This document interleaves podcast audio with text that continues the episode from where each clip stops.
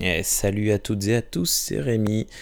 Euh, il y a quelques jours, oui, peut-être une semaine ou deux, euh, j'ai fait l'acquisition assez, euh, assez par hasard, parce que je suis tombé sur une, chouette offre, de la saga, enfin des quatre premiers films Underworld et des quatre premiers films Die sans le vouloir, en fait, j'ai commencé à les regarder en alternance en fait, c'est juste que j'ai regardé le premier euh, de, chacun, puis euh, j'ai commencé à regarder le deuxième Underworld et je me suis dit, ah, quand même, ça fait de l'alternance, ça peut être sympa.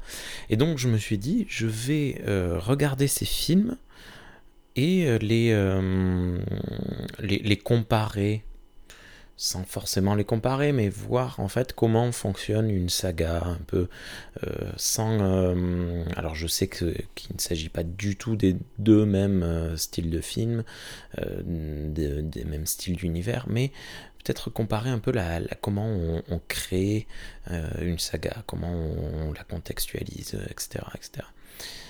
Au début, je m'étais dit euh, quand j'ai eu l'idée d'en parler en podcast, je me suis dit, je vais faire un, super truc avec euh, un épisode par premier film, euh, d'une heure et demie, voire deux heures sur, à chaque fois. mais en fait, je sais pas si ça mérite. je sais pas si ça mérite que je prenne autant de temps que ça. Donc, je fais ça sur mon streetcast. Et si un jour j'ai envie d'en faire un, gros truc un peu, un peu cossu avec du montage et vraiment quelque chose de, plus travaillé. Ça apparaîtra sur, euh, pour une poignée de reviews. On verra. Euh, j'en parlerai avec l'équipe euh, si, s'ils veulent, s'ils veulent bien l'intégrer, tout ça.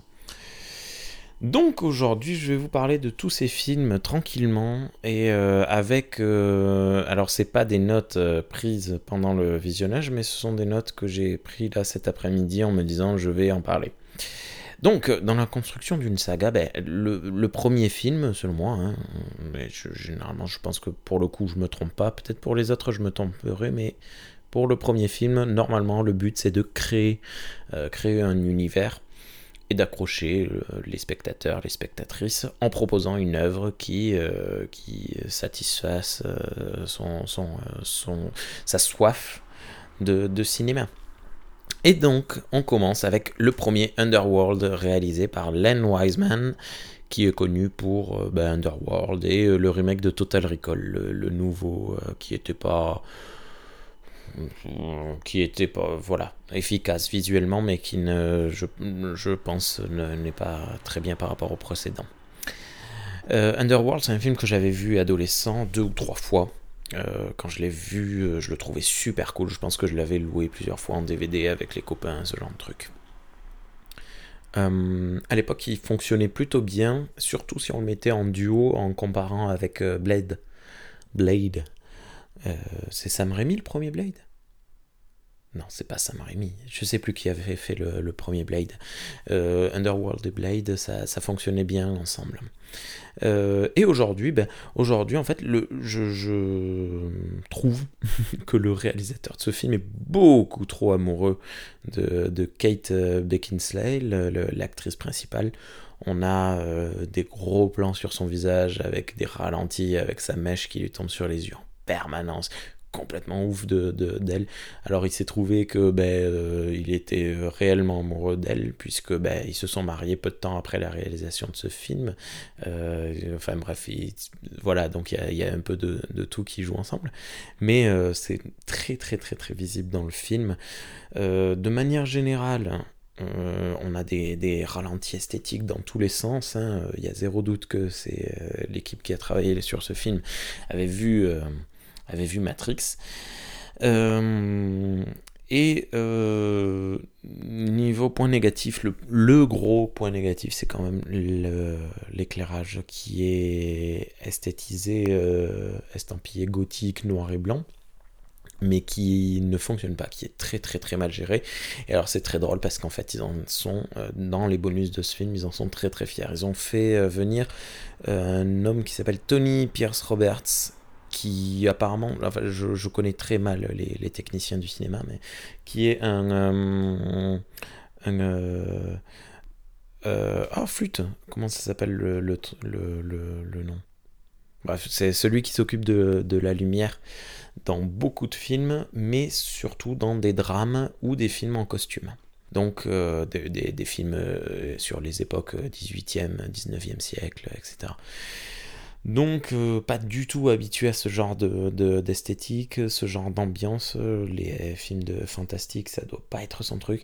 Et, euh, et du coup, euh, quand on regarde les bonus, le réalisateur Len Wiseman et son producteur, je sais plus comment il s'appelle, étaient très fiers, mais parce que c'était leur premier film, donc ils en revenaient pas d'avoir pu avoir une, une, un mec aussi connu. Mais en réalité, il n'était pas du tout fait pour ça, ce gars. Et, euh, et c'est d'ailleurs c'est une personne que j'ai trouvée euh, extrêmement pédante dans les bonus. Il explique que euh, il dit ouais alors si tu veux quand tu vu que c'est un film dans lequel il y a beaucoup de noir, eh ben alors en fait là vous allez rien comprendre parce que vous êtes trop nul pour comprendre ce genre de choses. Mais pour faire du noir dans le film, il faut de la lumière. Mais ça c'est très compliqué à, entendre quand on n'y connaît rien. et bref il, a toute une interview qui dure une dizaine de minutes comme ça, où il parle comme ça de, ses spectateurs, des gens qui regardent les films qu'il crée, en les traitant de gros nazes parce qu'ils comprennent rien, alors que lui, euh, j'étais, mais c'est incroyable. Bref, ce film est très très mal éclairé. On a voulu, euh, ils ont voulu jouer sur l'esthétique, euh, comme je disais, gothique, avec des blancs baveux, blancs laiteux et des noirs très très très très, profonds, très très marqués. Euh, ça foire assez parce que euh, ça jure avec le côté euh, actionneur du film qui, bouge dans tous les sens, qui pète, avec des scènes d'action vraiment très très chouettes. Je, me rappelle, enfin j'ai, le fait de parler du film, j'ai plein de scènes qui me reviennent en, mémoire. ouais, les, noirs bouchés, c'est le, le mot que je cherchais. Ça, ça fonctionne pas. Niveau histoire, niveau histoire, c'est prenant, mais c'est pas incroyable. Il est très daté. Euh, autant sur l'esthétique que sur le visuel. En, gros, le film, il est bien, mais il n'est pas foufou.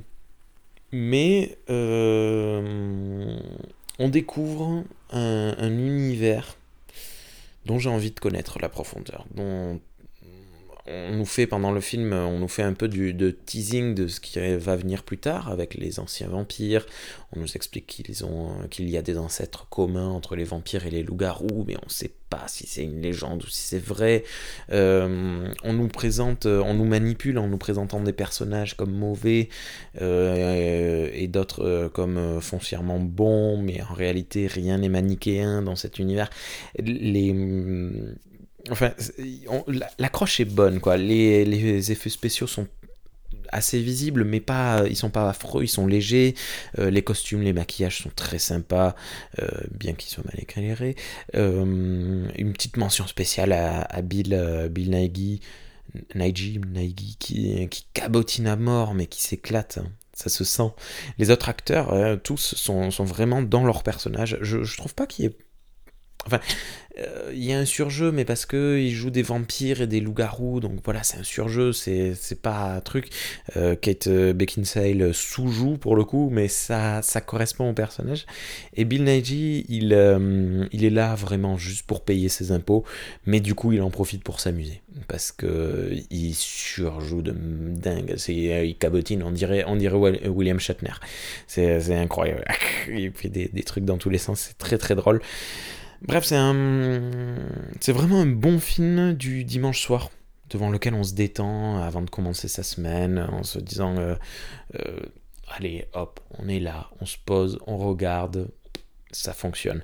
Il y a, un point intéressant c'est que hum, le film est basé sur une histoire d'amour à la Roméo et Juliette euh, qui s'est passée mille ans plus tôt et en fait, le film a pris le parti de ne pas raconter cette histoire, mais de raconter les conséquences de cette histoire. Et ça, je trouve ça cool. Euh, c'est vraiment, euh, c'est vraiment chouette, quoi. C'est un parti pris très intéressant parce qu'ils auraient pu tout simplement raconter Roméo et Juliette, euh, que ce soit dans le présent ou dans le passé, et ça aurait été chiant parce qu'on aurait connu les tenants et aboutissants, machin, et là on voit les euh, conséquences, comme si on voyait euh, euh, les petits-enfants des Capulets 100 ans plus tard, qui, qui font toujours la guerre avec les Montaigu, mais pour quelle raison? Ben voilà. ça, j'ai trouvé également intéressant le fait que les vampires soient peu puissants contrairement à Blade, de, qui avec des vampires hyper hyper forts il y avait un côté, euh, voilà, et puis euh, c'est un film très terre à terre, c'est-à-dire il n'y a pas de mystique, il n'y a pas de mysticisme, c'est vraiment du, euh, du rentre-dedans, du concret. Et ben, en toute honnêteté, voilà, on me montre ce film, on me dit ça t'intéresse d'aller voir la suite, bah ouais, pourquoi pas, ouais, ouais, ouais. C'était pas, c'était pas le film incroyable de tous les temps, mais c'était un très bon moment. En opposition, Die Hard 1, Piège de cristal, réalisé par John McTiernan, euh, bah, qui est connu pour, bah, bon, déjà pour Die Hard, hein, mais aussi pour Predator, euh, l'excellentissime euh, Last Action Hero, Le 13e guerrier, etc. Plein de films. adolescent, je l'avais vu deux ou trois fois. J'aimais bien, j'aimais beaucoup. C'est pas bien, j'aimais beaucoup, mais je préférais le 3 qui était plus de mon époque, je pense. Mais ça, on va en parler dans quelques minutes. Mon ressenti aujourd'hui. Alors, si le film est à recontextualiser, je vous invite d'ailleurs à, chercher les, hum, les vidéos de Karim Debache. Karim Debache en parle de temps en temps. Il a fait une vidéo de presque 3 heures euh, où il joue au jeu vidéo euh, euh, Piège de cristal. Et, en fait, en même temps, il raconte la production, les buts, les intentions, etc. etc. C'est très très intéressant. donc, une fois le film recontextualisé, en fait, il est tout simplement génial. Il est vraiment super cool. L'idée de rendre le héros faible et totalement dépassé, dépassé pardon, le, transformer les méchants non plus en terroristes comme dans 90% des actionneurs de l'époque, mais en voleurs. Euh, l'action euh, est extrêmement lisible, l'humour est super cool. Vraiment, c'est très drôle. Le coup du attention, attention qui vous soyez, attention, vous utilisez une, euh, une, les ondes de la police. ceci est une, un truc à utiliser uniquement en cas d'urgence. Et quand Bruce Willis répond Sans blague, vous croyez que j'appelle pour commander une pizza? Ça marche, mais c'est à mourir de rire. Enfin, ça marche sur moi. Et que ce soit en français ou en version originale, hein, d'ailleurs. Euh, je, me, pisse dessus de rire. Euh, évidemment, mention spéciale pour Alan Rickman, qui tombe comme personne depuis le, un meuble. Hein. Un immeuble, pardon. Euh, en mentionnant Alan Rickman, je me dis que là, absolument tout le monde doit avoir un pincement au cœur. Et c'est incroyable, ce, mec. Et tout le monde le connaît, je pense, et tout le monde l'aime pour différentes raisons, mais je, je connais personne qui dit euh, oh, j'aime pas Rickman. Bref. Euh, donc, Piège de cristal, c'est un excellent film d'action, très divertissement. Et, et, là, pour le coup, si on m'annonce qu'il y a une suite, ouais, carrément, carrément, j'y vais. Donc, en conclusion, Underworld qui avait été pensé hein, pour, euh, pour euh, avoir une suite intégrée. Euh, je ne sais pas si c'était pensé pour être une saga ou pensé pour être une trilogie, mais la suite était prévue hein, lorsqu'ils l'ont créé. même si j'ai envie de la voir, cette suite, c'est pas incroyable, incroyable. Alors que Piège de Cristal, qui lui a été construit comme un standalone, ben, j'ai très hâte de voir la suite. Ça, c'est assez, assez rigolo. Euh, dans un deuxième film, euh, selon moi, il faut que la saga approfondisse son univers tout en gardant une histoire intéressante à raconter. Il faut creuser, il faut élargir. Et euh, donc Underworld Evolution, toujours réalisé par Len Wiseman. Adolescent, je l'avais vu une seule fois et je l'avais détesté. Dans mon souvenir, il combinait tout ce que je déteste dans le cinéma. Les origin stories et une action, une action pardon, euh, over the top. Aujourd'hui, je dois avouer que j'ai adoré. J'ai vraiment beaucoup, beaucoup, beaucoup aimé ce deuxième film. On ouvre déjà sur une super scène dans le passé, très prenante, euh, qui, euh, qui me fait taire sur les origines stories que je râle tout le temps parce que ben, ça a été très très bien mené. La lumière a changé, fini l'ambiance gothique euh, ratée. On est vraiment dans un monde. Alors tout à l'heure, euh, euh, pas tout à l'heure, mais dans le premier film, on était dans un monde concret. Là, on est dans un monde réel, réaliste. Avec euh, ne serait-ce que via la lumière en fait. Les, personnages ont de la couleur tu vois. Alors euh, je sais ce qu'ils ont voulu faire dans le premier c'est des vampires donc forcément ils sont blancs. Mais euh, le personnage principal avait pas de couleur les vampires les licans ils avaient pas de couleur enfin bref c'était c'était trop poussif. Là on est dans un monde plus réaliste. Le méchant le méchant est une menace permanente. Il il apparaît tout le temps en permanence il est euh, Wiseman s'amuse à créer des niveaux, on se croirait dans un jeu vidéo, tu sais, avec euh, il y a une, une, super scène dès le début du film avec euh, le, camion. ils sont dans un camion, ils sont poursuivis par le méchant qui leur vole autour, et je me serais cru dans un jeu vidéo où tu dois tirer par la fenêtre et, tuer le, le monstre. il y a aussi un deuxième niveau un peu plus tard où ils vont dans un château, il y a des couloirs dans tous les sens et ils se battent, il y a des apparitions de, de licans par-ci par-là. Bref, du, point de vue euh, de l'exploration de l'univers, c'est quand même assez énorme. On a euh, quelques personnages en plus. On voyage dans beaucoup de décors divers. Euh, on en apprend beaucoup sur le passé des protagonistes et de l'univers. On découvre, euh, voilà, on apprend par exemple que les licans, eh ben, il y a plusieurs types de, de, licans, il y a les sauvages et les, les réels, enfin il y a, pas les réels, pardon, les sauvages et les, euh, les humains, quoi. Euh, et enfin c'est très fouillé, et c'est pas farfelu, c'est pas, c'est pas, c'est pas indigeste, on comprend tout ce qui se passe, c'est vraiment un super film, très divertissant. Euh, une petite parenthèse, je, relis mes notes. Il y a, euh, pour celles et ceux que ça intéresse, il y a une scène de sexe. C'est la seule dans toute la saga. Euh, j'ai pas vu le cinquième film, donc pour le moment c'est la seule de, toute la saga. Qui était très étrange, très poussée. C'est-à-dire qu'on voit des plans larges. Alors on voit pas de, de, de parties, on voit pas d'organes, on voit rien, mais par contre, on voit des gestes très explicites. Enfin, c'est quelque chose qu'on voit rarement, il me semble, dans, les films euh, même d'action, même dans les films un peu, un peu, euh, un peu comme ça. là. J'étais très étonné. J'ai trouvé la scène très longue, pas du tout utile. Hein. Il suffisait de la sous-entendre. Désolé pour les cloches.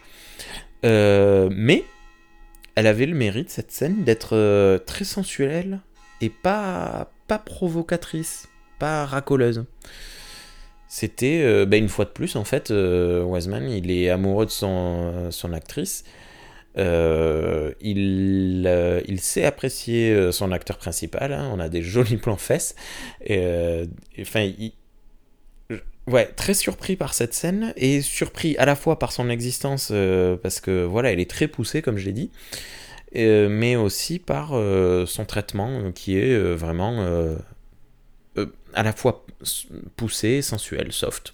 Je, je sais pas comment dire, enfin ça m'a marqué, c'est con hein, de rester là-dessus alors que le film dure 1h40 euh, et que la scène dure 10 minutes, mais je, je sais pas, bref.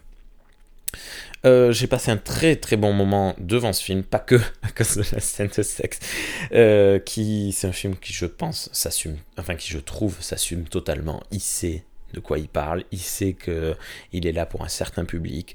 Mention spéciale au combat final que j'ai trouvé très prenant avec de super rebondissements. Cet hélicoptère qui tombe dans le château, mais euh, tu t'attends à ce qu'il explose, mais il explose pas. Mais pourquoi? Mais parce qu'en fait, il va être réutilisé à la fin. Euh, les, euh, les garous qui reviennent à la vie, les machins. C'est absolument génial. J'ai trouvé ce deuxième film très réussi. En opposition, Die Hard numéro 2, 58 minutes pour survivre, pour vivre, pardon, ou Die Harder en version originale, réalisé par Rennie Harlin qui a fait beaucoup de films comme euh, Cliffhanger, Peur Bleu, ou euh, mon film favori de sa part, L'île aux pirates que j'ai adoré avec euh, Gina Davis, qui est super film, super cool. Adolescent, je l'avais vu une seule fois et je l'avais détesté à nouveau. Décidément, les numéros 2 adolescents, je les aime pas. Euh, je l'avais pas détesté autant qu'Underworld 2. Euh, Underworld 2 m'avait mis en colère, mais euh, et donné envie de zapper la suite de la saga, ce que j'avais fait. Là, pour le coup, 58 minutes pour vivre, je l'avais juste trouvé mauvais et pas intéressant. Je l'avais pas vu au cinéma, j'étais pas né, mais on avait les cassettes vidéo à la maison. Euh, aujourd'hui, j'en pense que c'est un film d'action extrêmement basique, comme il y en a des tas. Il y en a eu des tas avant, il y en aura des tas après, il y en a toujours des tas encore. C'est une très mauvaise suite à Piège de cristal, car elle prend le, précédent film beaucoup trop à contre-pied, en rendant son héros bien trop puissant et bien trop intelligent. Euh, il n'y a pas grand chose, les scènes d'action sont pas incroyables, le méchant est d'un quand il ouvre, on ouvre le film sur le méchant nu qui fait des prises de, qui fait des katas de, de, de kung fu, de je ne sais quel art martial, de karaté je pense, qui fait des katas tout nu euh, en regardant les infos. J'étais putain mais c'est quoi ce film? On est vraiment dans le film d'action basique dès la première minute quoi. Tu sais ce que tu vas voir quoi. Euh, et euh, mais par contre, ouais, petite mention spéciale à Robert Patrick, à John Leguizamo et à Colmany, euh, qui font tous les trois une petite, apparition juste avant de mourir et d'aller poursuivre une carrière autrement plus intéressante que celle de ce film. Donc en conclusion, pour un deuxième film, euh, j'avais aimé ni... Euh, alors je n'avais aimé d'ailleurs deux ni adolescents ni adultes, et ce ben, pour les mêmes raisons, alors que mon âge a influencé mon appréciation de Underworld Evolution. Mais euh, dans les deux cas, ce sont des films qui euh, creusent et agrandissent un peu leur univers. Dans le cadre de 2, on passe d'un univers avec euh, un, personnage euh, qui a des problèmes avec son épouse. Euh, ça se passe dans un immeuble. Dans le deuxième film, ça se passe dans un aéroport. Donc on agrandit, mais ça reste quand même vachement de pièces. Il y a des sous-sols, des trucs comme ça. Donc visuellement, ça reste étroit, je trouve. avec un personnage qui a moins de problèmes avec sa femme et qui, qui au contraire, s'en sort bien avec elle. Ben, c'est cool en fait, ça, ça, ça a évolué, ça a été creusé. Donc, de ce point de vue-là, ça a réussi. Underworld Evolution, je l'ai déjà dit, ça a réussi dans le sens où ça a vachement élargi l'univers. Donc, euh, d'un point de vue euh, purement euh, technique, oui, ça a fonctionné. Mais d'un point de vue critique, ça n'a pas du tout fonctionné pour d'ailleurs 2. Troisième film. Pour moi, pour moi, le troisième film est toujours le film le plus délicat d'une saga. Euh, attention, je parle bien de saga, pas de trilogie. Hein. Euh, le, troisième film, je le vois comme le film qui est censé s'affranchir du carcan. C'est le film qui est censé redistribuer les cartes. Euh, on citera Halloween 3, par exemple, rien à voir avec les deux précédents. Moi, j'ai beaucoup aimé, je sais qu'il est détesté pour ça, mais bref. Mission Impossible 3, c'est raté terriblement raté. Pourquoi? Ben Parce qu'il s'affranchit pas du tout du premier film. Il, euh, il rate totalement. Il fait du lèche, euh, léchage de bottes euh, raté. bref. selon moi, le pire truc à faire dans un troisième film serait de proposer une origin stories à son oh non. Oh non, non, non, non, non, non. Underworld 3, le soulèvement des réalisé par Patrick Tatopoulos Cocorico. Euh, il est euh, franco-américano-grec, je crois. Patrick Tatopoulos, qui donc c'est le seul film en fait, mais il a travaillé au décor euh, et ou aux effets spéciaux et ou à la lumière de beaucoup d'autres films connus comme Dark City, Silent Hill, Pitch Black, le Godzilla de, de Emmerich que j'aime bien, etc. Il a fait plein de films et il était déjà présent sur les deux premiers Underworld. Euh, adolescent, je l'avais pas vu parce que gna gna gna gna gna, je suis un adolescent et je boude, gna gna. Aujourd'hui, j'ai franchement apprécié ce film. C'est pas. Euh, j'ai moins apprécié que le 2. Je l'ai beaucoup plus apprécié que ce que je pensais. Donc c'était vraiment une très très très très très bonne euh, surprise. En temps normal, je déteste les origin stories. Je trouve qu'elles sont toujours décevantes toujours mal fichu parce qu'il faut qu'elle passe par certains euh, checkpoints, toujours pour finir à un point où, euh, donné, euh, qui nous a été donné à nous dans le passé, mais qui doit arriver dans le futur du film. Je, ne comprends pas l'intérêt des origin stories, c'est tout le temps, tout le temps, tout le temps décevant. on laisse très peu de liberté aux personnages en charge des créations. Et, et c'est. enfin voilà, arrêtez de faire des origin stories. Ça ne, en plus, ça ne marche jamais au box-office, c'est toujours des échecs. donc là, pour le coup, on raconte la fameuse romance du premier film. qui nous avait été pourtant montrée hein, via des flashbacks dans le premier film. Mais bon, dès le début du film, on voit des problèmes parce que ben, on voit, on les voit clairement, les différences entre les, les, flashbacks du premier et et euh, la mise en scène de celui-là. Le, les scènes que les films ont en commun ne, se ressemblent pas visuellement. Mais je ne sais pas pourquoi, ça fonctionne. Ça fonctionne de ouf. Je, pense que ça vient de, l'exploration de l'univers, hmm, probablement parce que à côté de cette histoire d'amour, on découvre la relation entre les vampires et les humains euh, durant le, pré-Moyen Âge, euh, qui reprend un peu les mythes euh, façon Dracula dans les, les Carpates. on reprend aussi un peu le, mythe du vampire qui manipule un peu tout dans l'ombre depuis toujours. on apprend dans ce film que les, vampires sont eux qui ont plus ou moins créé les, les licans et qui les avaient asservis. Et, euh, et pourtant, bah pourtant bah, les méchants sont très méchants, les gentils sont très gentils, et comme dans tous les Origin Stories, le film finit sur un sentiment euh, un peu, euh, peut-être pas d'inachevé, mais ça finit sur, ouais, sur, hop, c'était la fin du chapitre, on passe à autre chose. En plus, ouais, il doit racoler dans tous les sens, vite, vite, là, il faut que vite, il arrive dans tel cercueil à tel moment, parce que c'est comme ça que ça, on le redécouvre. Enfin, c'est dommage parce qu'il y a plus. Pardon, je tape dans le micro. Il y a plus de, de 1000 ans entre les deux films dans l'histoire, donc on pouvait très bien imaginer que les personnages revenaient à d'autres moments. Il n'y avait pas besoin de tout raconter. C'est un peu le, syndrome euh, euh, solo qu'on a pu voir euh, avec le moindre truc doit être expliqué, doit être raconté. Et mais mais une fois de plus, en fait, l'exécution est tellement impeccable que ben, au final, j'ai très peu de choses à dire de négatif sur ce film. Je sais pas pourquoi, ça fonctionne, les décors sont beaux, les costumes sont beaux, les effets spéciaux sont pas dégueulasses. Une fois de plus, c'est un film, ce sont des films qui ont pas beaucoup de budget, les Underworld, donc les effets spéciaux, euh, je les trouve réussis pour le budget, quoi. Euh, pour un troisième épisode et pour une Origin Stories, ben, le soulèvement délicat, ben, ça a réussi une fois de plus à encore plus creuser et à encore plus élargir son univers. Et je trouve que c'est un exploit le troisième film Die Hard, Une journée en enfer, ou euh, en anglais Die Hard with a Revenge, le retour de John McTiernan. Adolescent, c'était mon film d'action favori. Oui, tout simplement. Je regardais très très très très très souvent et j'adorais le, duo euh, McLean et, Zeus. J'adorais le fun, j'adorais l'humour, j'adorais l'action, j'adorais le sang, j'adorais, euh, j'adore toujours d'ailleurs Jeremy Irons. je trouve que c'est un acteur très charismatique. Euh, même dans Donjon et Dragon, hein, il était cool. J'en dit du mal de lui, mais c'est pas vrai. Il est super cool ce type, je l'adore. Je m'identifie beaucoup à lui. Quand j'étais ado, je voulais lui ressembler une fois adulte. Aujourd'hui, j'aimerais lui ressembler quand j'aurai 60 ans. Bref, j'aime beaucoup euh, Jeremy Irons. Et adolescent, j'aimais beaucoup d'ailleurs 3.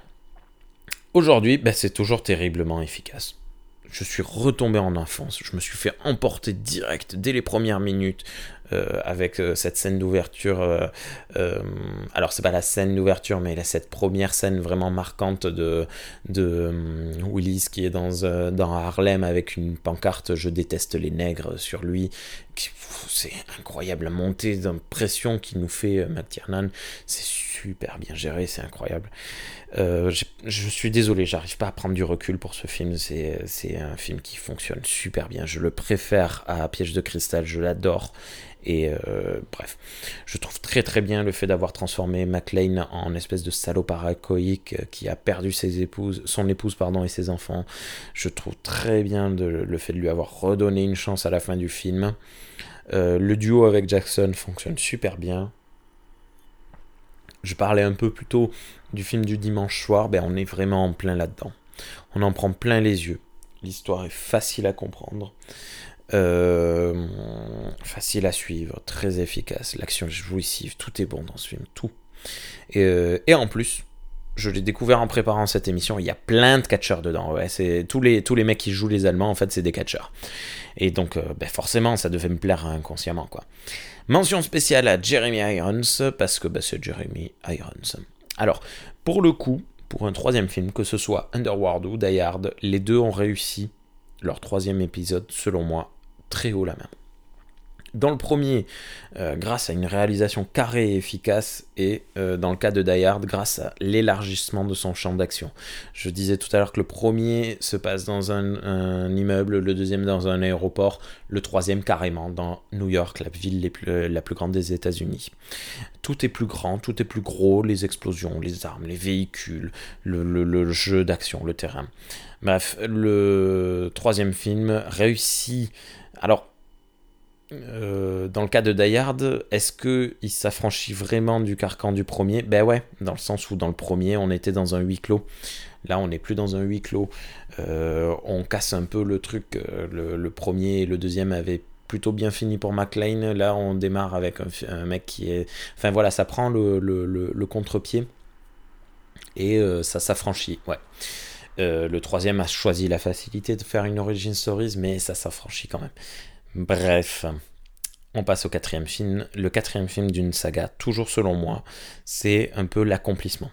C'est l'occasion de faire un peu de rappel du passé, c'est vrai, mais surtout d'être libre.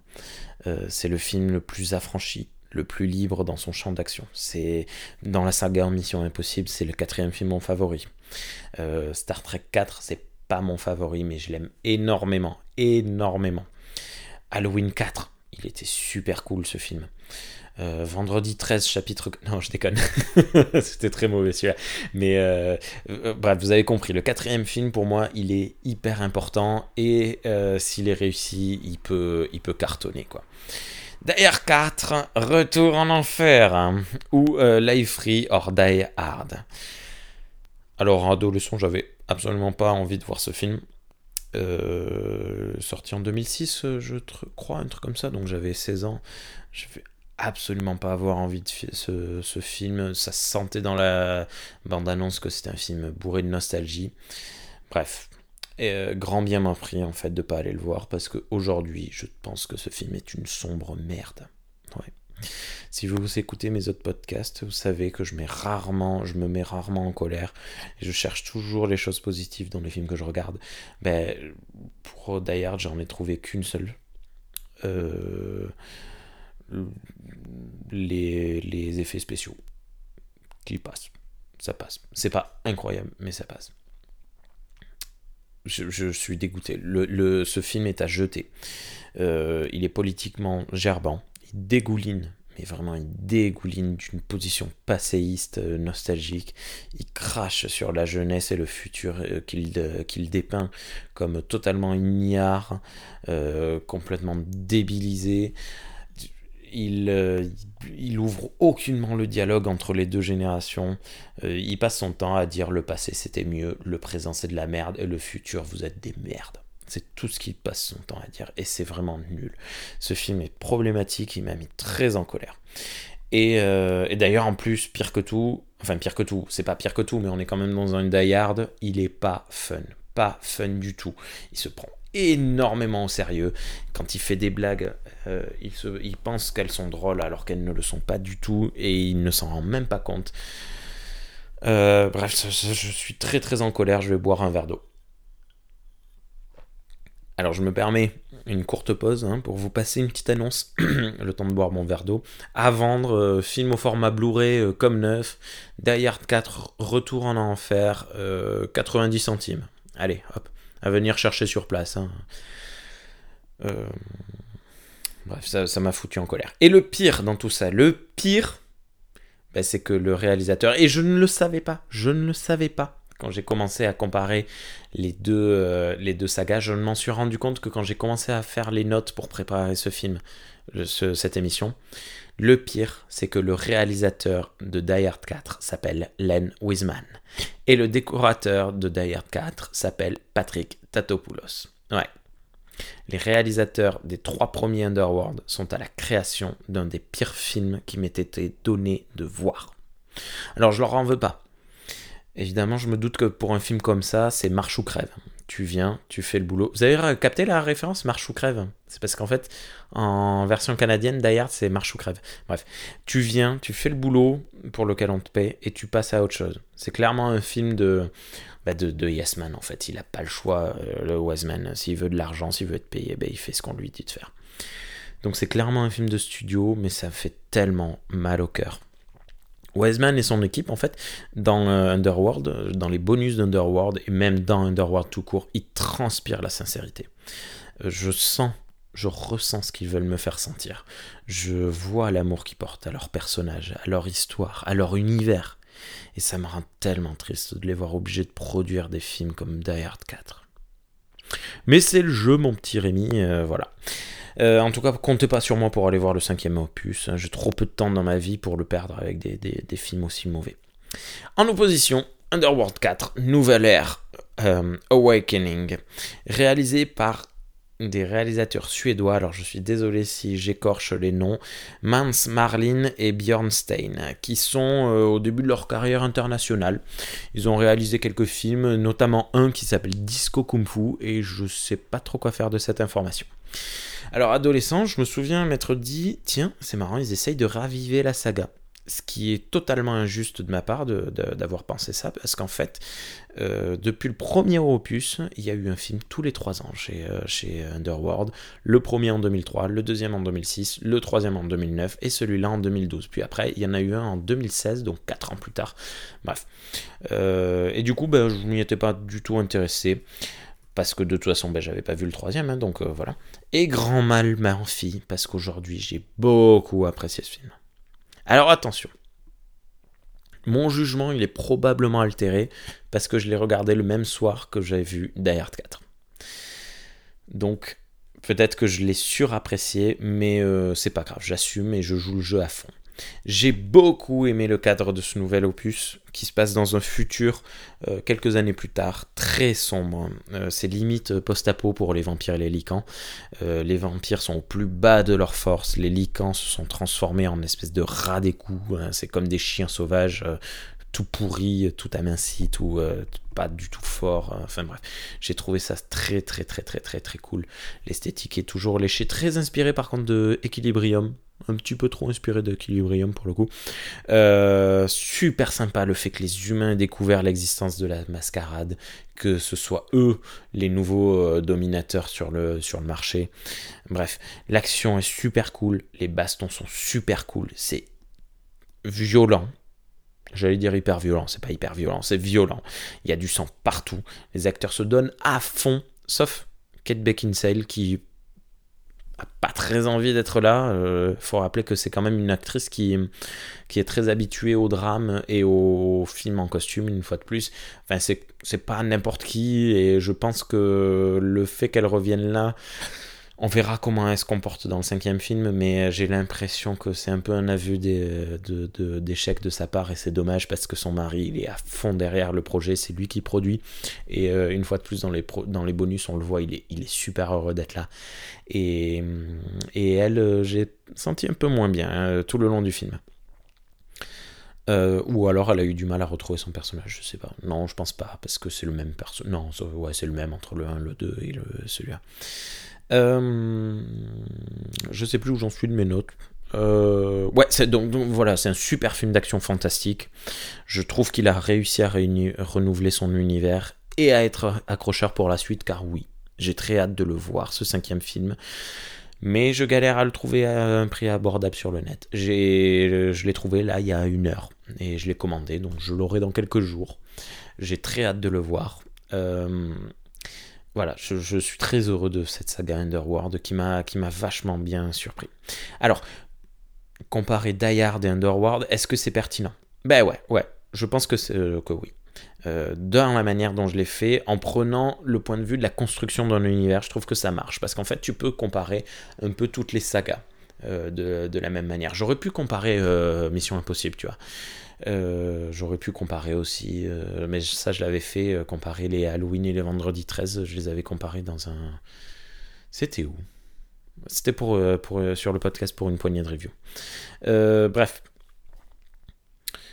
Il faut que je retrouve mes notes. Je suis désolé, je pars un peu dans mes, dans mes idées et je ne suis pas du tout ce que j'avais prévu. Ouais, donc comparer la construction d'univers, je trouve que ça marche parce que ça permet de bien se rendre compte euh, qu'il y a un cadre de contrat social entre la saga, entre l'univers de cette saga et son spectateur ou sa spectatrice et à quel point le cadre est primordial, le contrat social est primordial. Quand je vais voir un Die Hard, c'est pour le fun, le côté débridé de l'action, l'humour, voir Bruce Willis en galère du début à la fin du film. Et quand je vais voir un Underworld, c'est pour voir des vampires se battre avec des loups-garous, avec des ralentis et des explosions en tout genre. J'ai oublié de dire, euh, j'avais trouvé super cool que les vampires euh, dans le premier, ils étaient euh, relativement affaiblis parce que ben, c'était pour carrer, caler, calquer avec le côté, ils sont dans l'ombre tout le temps, il faut pas qu'il y ait une mascarade à cacher. Donc les scènes d'action étaient cool, mais tu vois, il y avait de la retenue, ils allaient pas super vite, ils n'avaient pas une super force. Dans le deuxième film, déjà beaucoup plus puissant. Euh, parce que voilà, il y a un peu plus de liberté d'action. Euh, c'est des endroits, des euh, ben, c'est dans des vieux châteaux, dans la campagne, dans les forêts, des trucs comme ça. donc on peut faire un peu ce qu'on veut, un peu plus fort. Dans le troisième film, c'est carrément dans le passé, c'est des vampires beaucoup plus puissants, ce sont les vampires primordiaux, donc ils sont hyper rapides, hyper forts. Et dans le quatrième film, ben, c'est déchaînement de violence pour, euh, pour le personnage principal qui a perdu toute notion de bien et de mal, qui tue à foison et qui, euh, qui se laisse aller vraiment du début à la fin. Et ça, c'était vraiment très très cool. Donc voilà, ben, voilà je disais pourquoi est-ce que je regarde un film Underworld? Ben, C'est pour ça, et ça marche quoi. Euh... Ben écoutez, euh, j'ai pas de phrase conclusive, donc euh, à bientôt.